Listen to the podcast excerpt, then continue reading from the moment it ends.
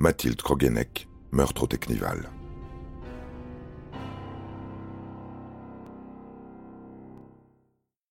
Lundi matin, il ne reste du Technival qu'une zone déserte, un champ de bataille ravagé. Une société spécialisée dans le ramassage des ordures est sollicitée, entrepose 100 tonnes de déchets dans un hangar. On trie des portefeuilles, des cartes d'identité, des vêtements, des téléphones, mais aucun effet personnel qui appartienne à Mathilde. En parallèle, Adrien, son petit ami, est interpellé puis placé en garde à vue. Le garçon ne semble pas encore tout à fait remis de son week-end. Il ne se souvient pas de grand-chose. L'interrogatoire commence et l'impressionne. Oui, lui et Mathilde se sont couchés tôt le dimanche, 6-7 heures du matin. Ils ont fumé un dernier joint avant de s'endormir. À son réveil, quelques heures plus tard, le sac de couchage à côté de lui est vide. Ça ne l'inquiète pas plus, attitude troublante, mais Adrien est si jeune. Les extas et le reste pris la veille lui ont donné le spleen. Il en a eu marre du technose, de la foule, du bruit. Il n'a songé qu'à rentrer chez lui, au calme, en sécurité. Et Mathilde, pourquoi ne la cherche-t-il pas? Il a pourtant son sac, ses chaussures, non? Il n'y pense pas. Il a surtout peur des gendarmes qui pourraient le contrôler. Il n'a pas la clé de sa Twingo, Mathilde oui. Il les abandonne toutes les deux, tant pis, rentre en stop, 80 km direction Perros-Guirec. Les gendarmes n'ont rien contre lui, le voient mal dans les habits du tueur. Ils prélèvent un échantillon de son ADN et le libèrent. Il reste des heures de garde à vue non consommées, à réinvestir si besoin, selon la suite.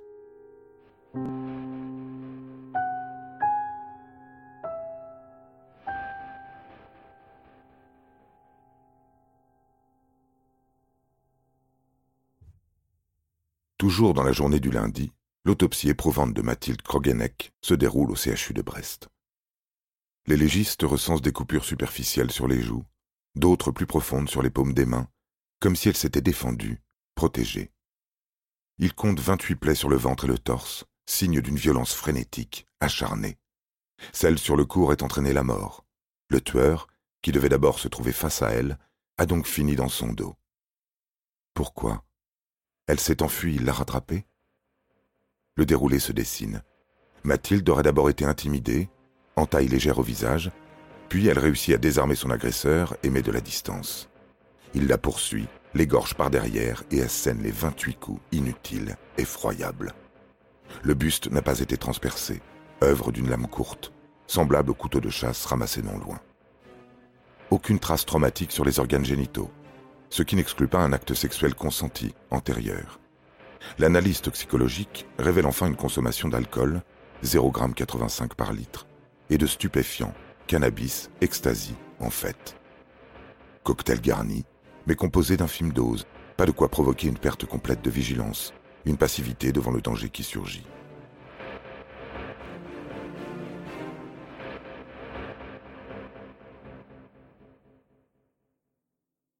Une information judiciaire s'ouvre, un juge instruit le dossier, la gendarmerie fonde une cellule de coordination d'enquête baptisée Homicide 22.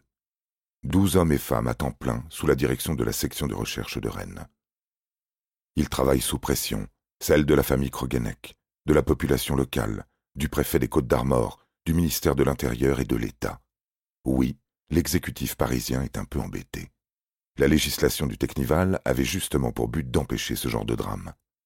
Ironie, les rêves précédentes celle d'avant l'ère Sarkoval s'était globalement déroulée sans heurts graves, sans meurtre en tout cas. La réussite de l'enquête est attendue, exigée. La cellule Homicide 22 ne peut qu'embrasser la démesure de l'affaire. Douze gendarmes, quarante mille suspects, ne l'oublions pas. Feu à volonté, budget illimité, pas de privation. À Nantes, l'IGNA, l'Institut génétique du Nord-Atlantique, reçoit une centaine de scellés relevés dans la sapinière. Ce qui n'est pas lié directement au meurtre est mis de côté. Les experts s'attardent sur deux éléments primordiaux. L'emballage de préservatif ensanglanté, sur lequel une empreinte génétique de type masculine est extraite. Sur le couteau de chasse, le sang de Mathilde confirme qu'il s'agit de l'arme du crime. Il faut insister pour dénicher autre chose, démonter le manche, prélever à l'intérieur de la rainure des cellules épithéliales, des microtissus de peau, les comparer avec l'ADN inconnu déjà caractérisé sur l'emballage de préservatif. Ça match. Le code génétique du suspect se dévoile. L'avancée permet de mettre hors de cause Adrien, le petit ami de Mathilde, ainsi que le violeur dénoncé par ses victimes aux gendarmes, ou encore le touriste polonais surpris en plein fixe. Le FNAEG, Fichier national automatisé des empreintes génétiques, cherche dans ses archives une concordance. En vain. De son côté, l'IGNA passe en revue les prélèvements buccaux effectués sur les festivaliers au moment de leur départ, dimanche 26 juin, en se focalisant sur ceux dont le passé judiciaire évoque violence et agression sexuelle. Sans succès non plus. Autre direction, la cellule Homicide 22 épluche la téléphonie dans le périmètre du Technose.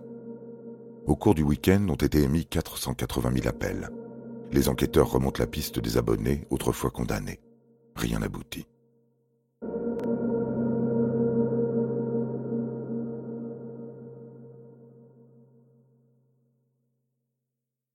Passe constamment de l'infiniment petit à l'infiniment grand. 40 000 festivaliers, un emballage de préservatifs, 480 000 liaisons téléphoniques, des résidus de peau dans la rainure d'un manche de couteau. C'est vertigineux, et pourtant, ça n'empêche pas les angles morts. Nul n'a été témoin, nul n'a vu ou entendu le meurtre de Mathilde Kroganek. Son tueur peut toutefois avoir été croisé tantôt, immortalisé sur les dizaines de milliers de photos prises par les dizaines de milliers de tuffeurs. Dans le cercle proche de Mathilde, soit Adrien et ses cousines, une poignée de clichés est retenue, trois inconnus sont ciblés. Le premier est identifié, c'est un ami, fausse alerte. Le deuxième apparaît sur une photo prise le samedi après-midi, vers 16 heures. Silhouette svelte, torse nu, tatoué Georgette Forever sur la peau. On ne l'a pas raté au Technose. Il faisait partie des cracheurs de feu, et du reste, rien à signaler.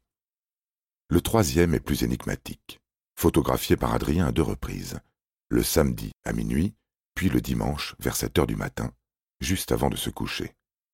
Il pose aux côtés de Mathilde, la tête sur son épaule, la langue tirée. Il porte un coupe-vent rouge, une casquette à l'envers sur des cheveux sombres coupés ras, les deux doigts brandis, levés de la victoire. Ni Adrien ni les cousines ne parviennent à mettre un nom dessus. Le juge d'instruction diffuse un avis de recherche dans toutes les gendarmeries et commissariats de France, songe aussi à un appel à témoins, mais la presse rechigne. L'individu semble jeune, s'il est encore mineur, l'accord des parents s'impose pour que son visage apparaisse. Et puis de quoi parle-t-on? D'un suspect ou d'un témoin? Sa famille, son travail peuvent en prendre connaissance. Les ragots iraient bon train.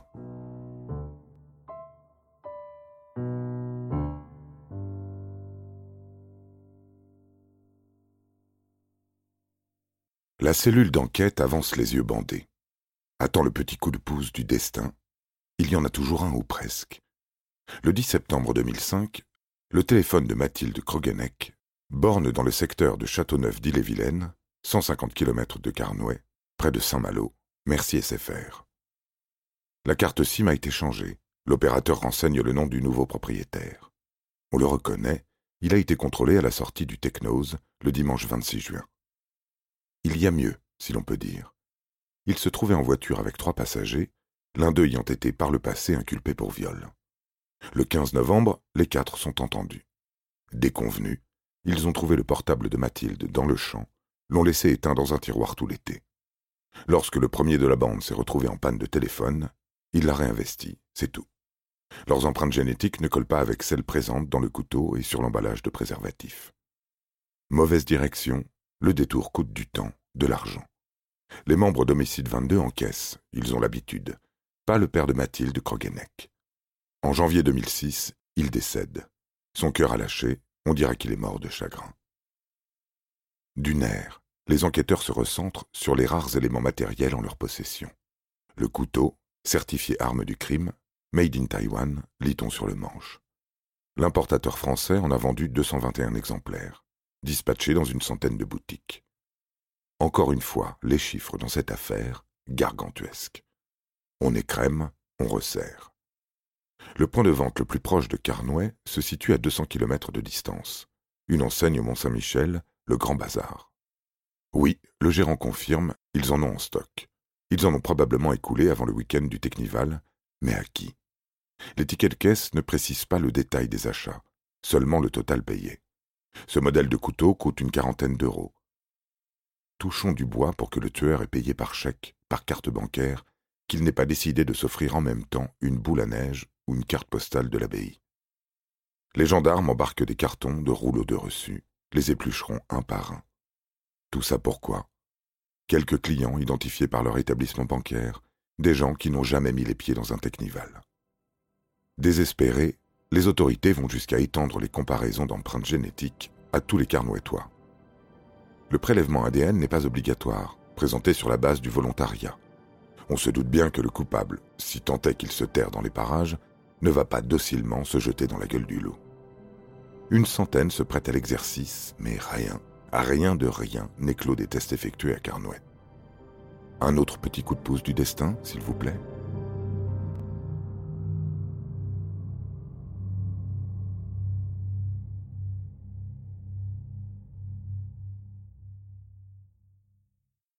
Il suffit de demander. Le 23 mai 2006, deux policiers convoquent au commissariat de Rennes un individu, un militaire de la marine. Il doit s'expliquer au sujet d'une sombre affaire de trafic de tickets restaurants.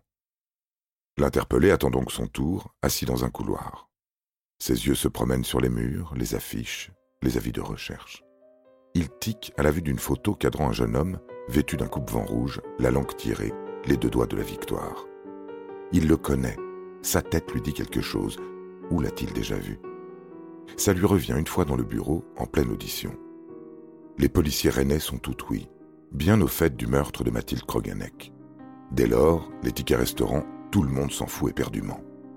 Oui, le type sur la photo, il s'appelle Alain. Ils étaient ensemble dans la marine nationale, à bord du Jeanne d'Arc, un croiseur porte-hélicoptère.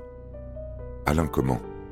Ah, il a du mal à retrouver le nom de famille. Il se concentre, plisse les yeux, fait mouliner la matière grise, l'amidale, l'hippocampe, le cervelet. Kernois.